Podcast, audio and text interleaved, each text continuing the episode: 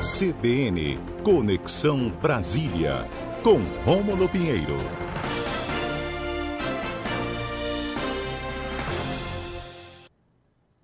Olá, Rômulo, bom dia para você, tudo bem? Bom dia, Salgado, bom dia, Tati, bom dia a todos os ouvintes da Rádio CBN Amazônia. Bom dia, Rômulo. Hoje a gente vai falar sobre o julgamento, é, da, sobre a revisão né, de benefícios previdenciários que está na pauta do Supremo. O que, que você manda para gente? Pois é, Salgado. Nós temos aqui é, um julgamento muito aguardado por muitos e muitos anos, que tem um grande potencial de gerar alguns impactos no orçamento e principalmente também alguns benefícios para quem já se aposentou. Agora, Salgado, acontece que há um momento em que o governo de transição busca recursos para bancar os programas sociais para o ano que vem. Então, nós temos aqui o governo de transição nessa batalha, nesse corpo a corpo com uh, membros do Congresso Nacional, uh, passa também essa negociação pela votação da presidência da Câmara e do Senado. Parece que fizeram acordo já, né? Pois é, fizeram um acordo, inclusive isso vai ser formalizado nas próximas semanas. E esse acordo, esse, essas conversas para o orçamento podem sofrer um novo impacto a partir de hoje, porque está prevista ou previsto um resultado do julgamento da chamada revisão da vida toda no Supremo Tribunal Federal. Acontece, Salgado, que muitas pessoas, eh, quando se aposentaram lá na década de 90, até 99, por exemplo, eh, tiveram alguns cálculo, calcular eh, esse valor, cálculo desse valor, benefício da aposentadoria, foi calculado a partir da, de 94, porque em razão da mudança da moeda. E eh, o STF já decidiu, o STJ já tinha decidido também anteriormente, que era possível fazer uma revisão para períodos anteriores a 1994, que vai gerar, em tese, para os cofres da União, de acordo com a projeção da União, em torno de 380 bilhões de reais. Essa é a previsão que eles fizeram aí para soltar um certo impacto. É, órgãos de estudos governamentais e órgãos de estudos privados já previram que em torno de 48 bilhões. Há uma discussão a respeito do potencial de é, custos que isso vai trazer ao Estado, mas é muito importante que a gente entenda o contexto que se passa aqui em Brasília para perceber esse resultado.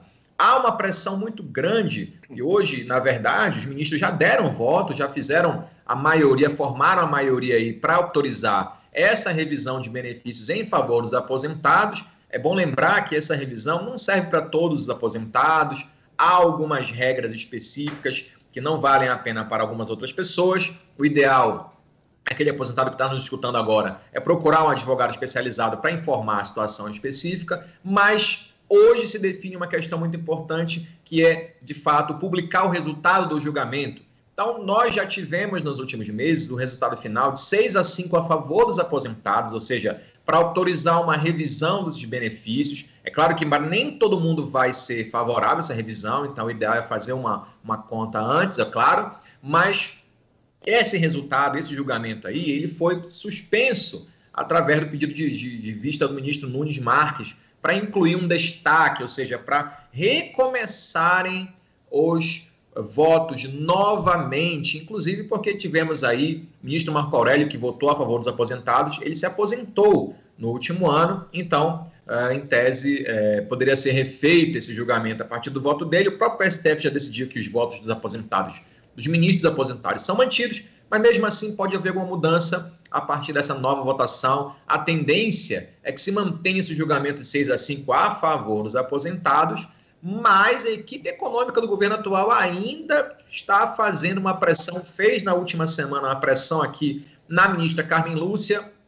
para que é, houvesse uma mudança de julgamento, alegando que os cofres públicos iam perder em torno de 400 bilhões, 380 bilhões de reais quando esses dados são tecnicamente não são esses valores mesmo, até porque com o passar dos anos, Salgado, as pessoas vão perdendo esse direito. Prescreve, na verdade, decai em 10 anos o pedido. Então, há uma série de, de normas, de, de regras específicas que acabam diminuindo o tempo eh, que as pessoas têm para correr atrás desses benefícios, caso a ação seja procedente. Então, controvérsia essa parte acerca dos valores que serão custeados a mais pela União, o fato é que hoje sai o resultado, é aguardado com muita intensidade, apesar de já termos a resposta no plenário virtual em 6 a 5 a favor dos aposentados, muito apertado esse placar, mas há sempre uma preocupação, porque a comitiva do Ministério da Fazenda esteve na semana inteira com a ministra Carmen Lúcia, informando aí que é necessária uma mudança. Algum é dos ministros pode mudar de ideia? Pode sim, Salgado. É só que não vai, os votos que não vão mudar são os ministros que já se aposentaram, mas sim, toda vez que há um destaque, ou seja, uma, uma, uma, um ponto que não foi debatido para ser no, debatido novamente, pode permitir que os ministros que já, ministros que já votaram revisem o seu próprio voto e alterem esse resultado. Então há uma expectativa muito grande aqui para essa finalização, que já era para ser resolvida no mês passado, foi adiado para hoje. Então, os aposentados aí na expectativa de uma decisão favorável a essa revisão, meu caro Salgado e Tatiane Lobato. Bom, e, e Rômulo, aproveitando que a gente está é, tocando nesse ponto aí, né, um julgamento muito importante, claro que a gente vai acompanhar e você vai trazer para a gente também o desdobramento, né, a finalização é, disso tudo. Eu queria tocar num ponto importante aqui, é de uma informação que está preocupando muito também, relacionada ao INSS, e eu acho que a gente até pode aprofundar esse debate aqui é, numa, numa próxima coluna, mas acho que a gente pode iniciar essa conversa hoje. É, a equipe de transição né, do presidente eleito recebeu a informação de que a fila do INSS passa de 5 milhões de processos. É um cenário extremamente preocupante, né, Romulo? E a gente está falando de processos é, de várias naturezas, tá, gente? Não, né? Mas é um cenário muito preocupante, né, Romulo? Demais, Tatiana Loba, demais. Inclusive, é bom lembrar que o Estado vem se movimentando também. Nós tivemos um concurso do INSS na última semana, no último domingo.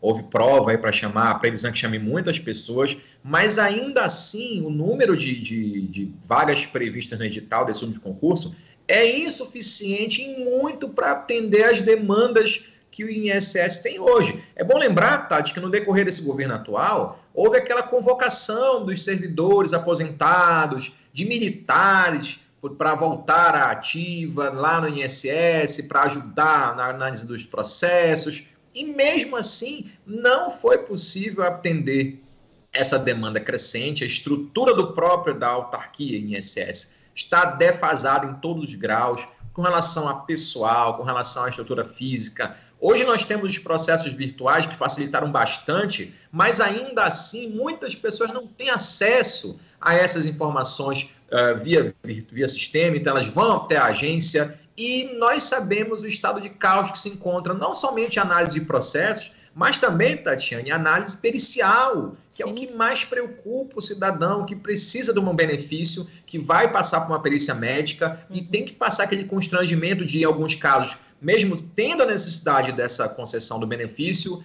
ser negado ou então não agendar data, não conseguir agendamento de data para fazer a perícia. Então, é uma situação extremamente é, preocupante do INSS, o corte de gastos aí com a, com a com o próprio orçamento do INSS vai diminuir consideravelmente se aprovado esse orçamento que o governo atual deixa. Então, é um esforço hercúleo para tentar sanar esses vícios. Nós temos concurso do INSS agora, mas ainda assim totalmente insuficiente para atender a demanda. Só aqui no Distrito Federal, Tatiana, isso eu, nós temos colegas lá que são do INSS, nós precisaríamos aqui, em tese, na, na visão deles, pelo menos mais 3 mil pessoas para começar amanhã. Imagina Ou seja, não tem essa previsão sequer no orçamento para estabelecer um tratamento adequado a quem tanto precisa do INSS aqui no país. Nossa. O governo até chegou a, a pensar uma proposta para uma contratação é, urgente de ex-funcionários. Se eu não me engano, teve até uma proposta de é, contratar militares da, da reserva para fazer esse serviço, mas parece que não avançou, né?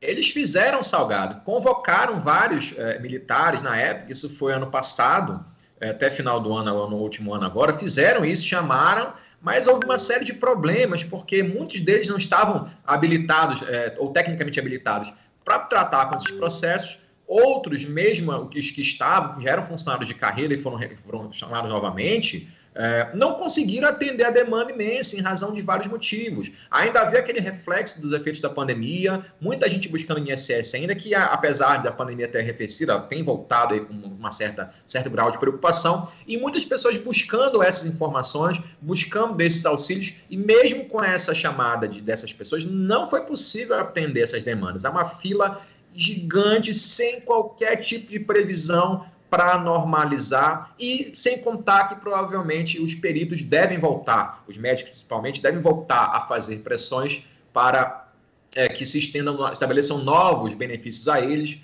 para atender essa comunidade. Está aí uma boa preocupação, uma boa dor de cabeça para o governo que começa a partir de 1 de janeiro de 2023. É um caos, né? No, no Instituto Nacional de Seguridade Social e mais ainda para a população que espera aí por algum benefício, que precisa de perícia, enfim, muito, muito, muito complicada a situação. Rômulo, nosso papo é sempre muito agradável. Muito obrigada, meu amigo.